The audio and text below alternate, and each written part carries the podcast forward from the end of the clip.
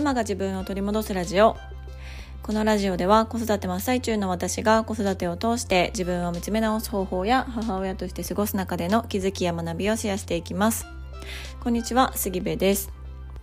えー、我が家の長男長女小4小3の長男長女なんですがあの近所のお友達とね一緒にダンスを習い始めることになりました。で我が家の長女に関しては幼稚園の年中年長の時かなぐらいにあの引っ越してくる今の地域に引っ越してくる前の地域であのダンスをね習ってたんですね、うん、ただあの引っ越しとともに辞めてしまってそれから、まあ、やったらいいのになと私は思っていたんですがやっぱり一人でその新しい地域で新しい先生新しいクラスの中に入るっていうのがちょっとこう抵抗があったみたいでずっとやってなかったんですね。なんだけど最近近所の仲のいいお友達とあの一緒にねうん、通えるかもっていうことになりましていろいろ違うスタジオに見学に行ったり体験行ったりっていう日々を過ごしてました。でようやくあここなら良さそうちゃうっていうスタジオと、えー、先生をね見つけたのであの今週からなのか来月からなのかちょっと分かんないですけど はい通うことになりました。でね長男はあのめちゃくちゃ何て言うのかなリズム感はある方じゃないかなと思ってるんですね。まあ、ドラムもしてるっていうのもあるしあの幼稚園の時にねサッカーを習ってたんですけどあのコーチにもサッカーの技術を褒められるんじゃなくってあのリズム感を褒められるっていう あの階段の折り方がうまいっていうようにねあの言われるぐらいあのリズム感はある方なんですよね。うんだからあのダンスとか、まあ、音楽系のことしたらいいのになと私はずっと思っていてただ本人はその発表会とか人前で何かをするっていうのが好きではないので、うん、そんな家でね好き勝手踊ってるのはいいけど発表会で人の前で踊るなんてとんでもございませんっていうような感じだったんですよ。うん、ただあの、まあ、妹とも一緒に通うし近所のお友達と一緒にだったら行きたいっていう風にね言っていたからじゃあちょっと行ってみようかということで2人とも通うことになりました。うん。ただねあのまだ体験しか行ってないですけどねその習い事の時間に下の子を連れていくって結構ハードなんですよね。これ経験された方はもうめちゃくちゃ分かってもらえるんじゃないかと思うんですけど。その上の子の習い事にあの未就学児を連れていくって本当にね大変ですよね。まあ、ちょろちょろするし、まあ、ちょろちょろどころの騒ぎじゃなかったんですけどもう時間的にもあのご飯の前だったりね眠たかったりとかしてまあまあ暴れがちな時間帯ですよ。うん、しかももうお兄ちゃんとお姉ちゃんは踊ってるのに私はこんなところで見学みたいな感じで、まあ、暴れ散らかしてね本当にあと どっと疲れて体験から帰ってくるっていう感じでした。うんなんかそこはうまくあのお友達のねあのお母さんがもう協力してくれるので、まあ、送り迎えねいろいろ考えたりとか、まあ、私はちょっと運転がねあの本当に得意ではないので勝手にあの運転はお願いしてその日私がご飯作っとくしみたいな感じでね話したりしてました。うん、ただあのその体験に行く前は子どもたちはめちゃくちゃ緊張するとか言ってどうしようとか言ってたんですけど1時間ダンスして終わった後はすごいすがすがしくってねあの顔も、うん、楽しかったって言ってたからあやっぱりこれがこう初めてのこと新しい環境って勇気がいるしドキドキするしまあ、若干逃げたくなる気持ちとかも出てくるんだけどそこをこうポンと乗り越えて背中を押して乗り越えることができたら見える世界があったり乗り越えたからこそあの感じられるあの感情があったりっていうのが、うん、あるんだなとそれをまた一つ子どもたちは経験したんだなと思ってましたそうこれからねあの頑張ってほしいなと思ってます。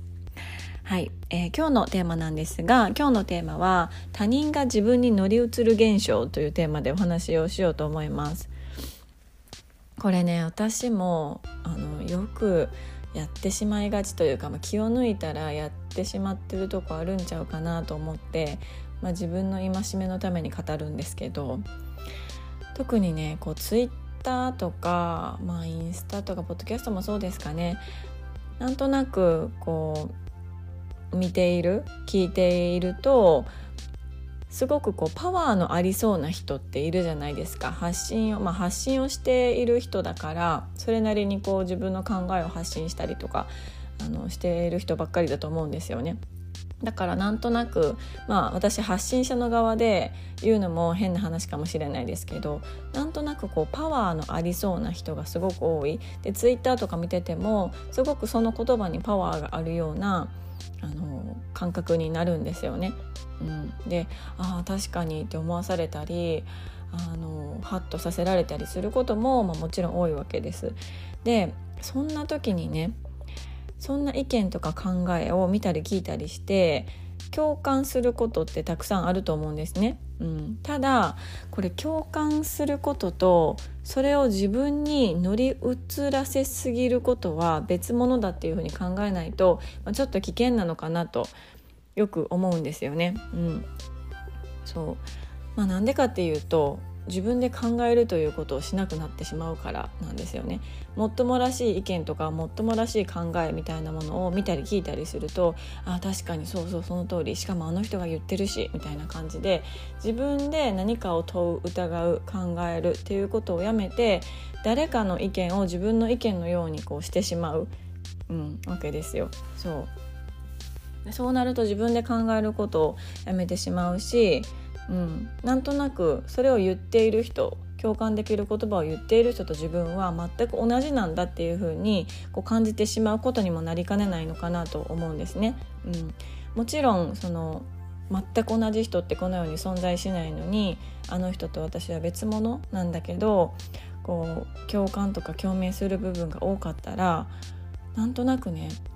こう全部分かってくれるんじゃないかみたいな感じでこう思ってしまう、うん、ことにもなりかねないかなと思うんですね。うん、ただそこのあの出てきている文章だったり言葉だったりっていうのはその人の一部にしか過ぎなくってこう全部ではないわけですよね。うん、なので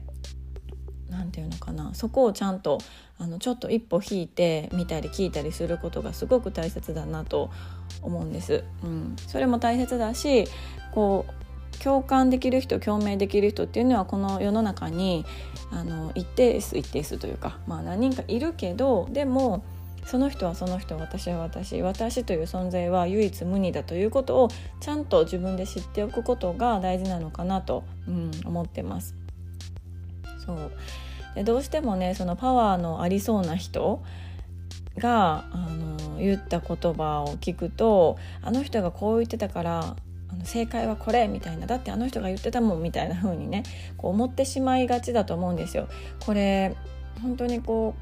う先生とかインフルエンサーとかうーんなんだろうなお医者さんとかもそうなのかなあとはまあ私も含めてですけどいやだからこの立場で何言ってんねんって話なんですけどその子育てを語ってる人とかもそうだと思うんですよね。うん、そう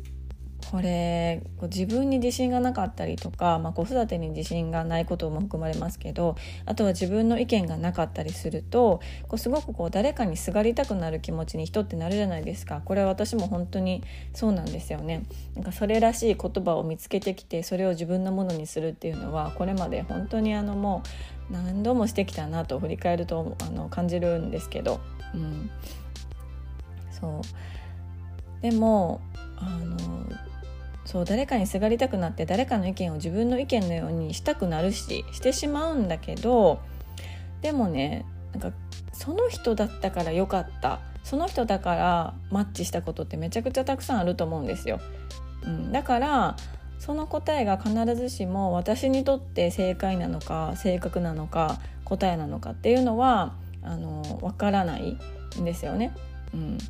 まあ、その子育てを語ってる人、まあ、私も含めて子育てを語ってる人って、まあ、いろんな人がいていろんなこと言ってるじゃないですか、うん、本もそうだし SNS もそうだし、まあ、ポッドキャストもそうですけどまあいろんなところで、ね、いろんなこう子育て方法があってなんか叱らないって言ってみたり叱るって言ってみたり褒めるって言ってみたり褒めないって言ってみたりねなんなんやって。思いますよ。私もあの思ってます、うん、なんなんて。じゃあどうしたらええのって。思うわけですよ。うん、ただあの自分自身がそのパワーのありそうな子育て語ってる人にこう乗り移られてしまっているとあの人が言ってるようにやったんだけどできませんけどどうしてくれるんですか？責任取ってくださいみたいな感じでね。うまくいかなかった時にすごくその子育て語ってる人に腹立つみたいなこと。子育ての育児書に腹立つみたいなこと、うん、だから責任を自分で取らないということにつながるんですよね。うん、でもそれってなんか自分にとって幸せなんかなって思った時に、うん、幸せではないですよねその状態って。うん、で、まあ、いろんな情報を取り入れてね、まあ、叱らない子育てとか褒める子育てとか褒めない子育てとかいろいろあってやってみるのはいいそのね子育て論がいろいろ世の中にあることはいいんですけどでも一番大事なのは結局お母さんが幸せかどうかっていうのが本当に幸せだと思っていて、うん、例えばねこう叱らない子育てをしてみましょうとあのなった時にあのそこにフォーカスしすぎて結局お母さんがしんどくなってあのイライラが増したりとかうまくいかない自分を責めたりしてしまうと、まあ、本末転倒でも意味がないわけなんですよね。うん、だから結局本当にお母さんが幸せかどうかっていうのがあのすごくすごく大切になってくるし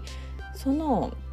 幸せが何かっていうのが分かるのってもう自分自身しかいないんですよね。うん、その定義も人によって違うわけだからそれが分かるのって自分しかいない。だからねあの答えはもう自分の中にあるんですよね絶対に、うん、むしろ自分の中にしかないんですよね。うん、どうしても外に答えを求めに行ってしまいがちでなんとなくこうパワーのありそうな人の言葉を借りてきてねあの人がこう言ってたからこうなんだとかこうした方がいいんだとか、うん、っていうふうに思ってしまいがちなんだけどそれはあくまでも自分とは別の人似ているかもしれない。その人のことを尊敬しているかもしれない。共感する部分はたくさんあるかもしれないけれどもただ自分とは全く別の人間が発している言葉っていうのをちゃんと理解して自分と線を引いて、うん、その言葉をこう受けた。自分はどう感じるのかどうしたいのか、うん、自分にとってそれは合っているのか合っていないのかっていうのをちゃんと立ち止まってあの考える、うん、もう考えるってことが本当にねあの大切だなと、うん、思いました。だからこうなんとなくあのなんていうのかな誰かにすがりたくなったりだとかねあのする気持ちもすごくわかるし私もよくやっちゃうんだけどでもそれをしていると良かれと思ってしているとどんどんどんどん本当の自分の気持ちとか自分の考えとか考える力とかっていうのがどんどん下がってい、うん、くからちょっと危険なんじゃないかなと、うん、思っております。そうそう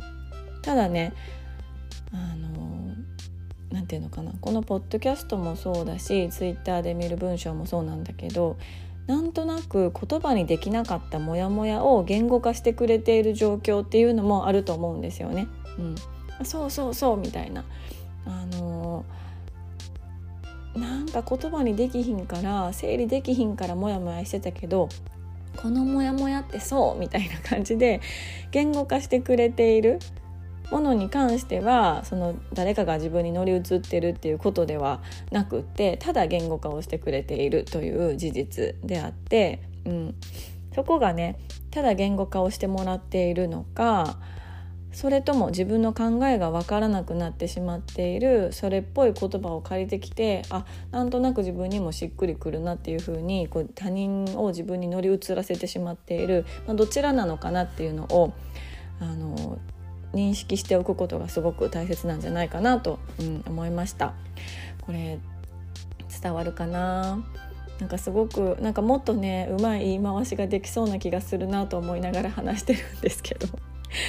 ね、うまい例え話とかができたらいいなとか思ってるんですけど、うん、今のところちょっと私のこれが限界なので、はい、でもそれでもなんとなくねこう伝えたいなと思ったので今日のテーマは「他人が自分に乗り移る現象」というテーマでお話をしました。最後まで聞いていただきましてありがとうございます。え、ご意見ご感想あなたのエピソードなどがありましたら是非 LINE の公式アカウントからメッセージをいただけましたら嬉しいです。なんかねこうおすすめのエピソードとかがもしあれば SNS とか、えー、口コミなんかでシェアしていただくのも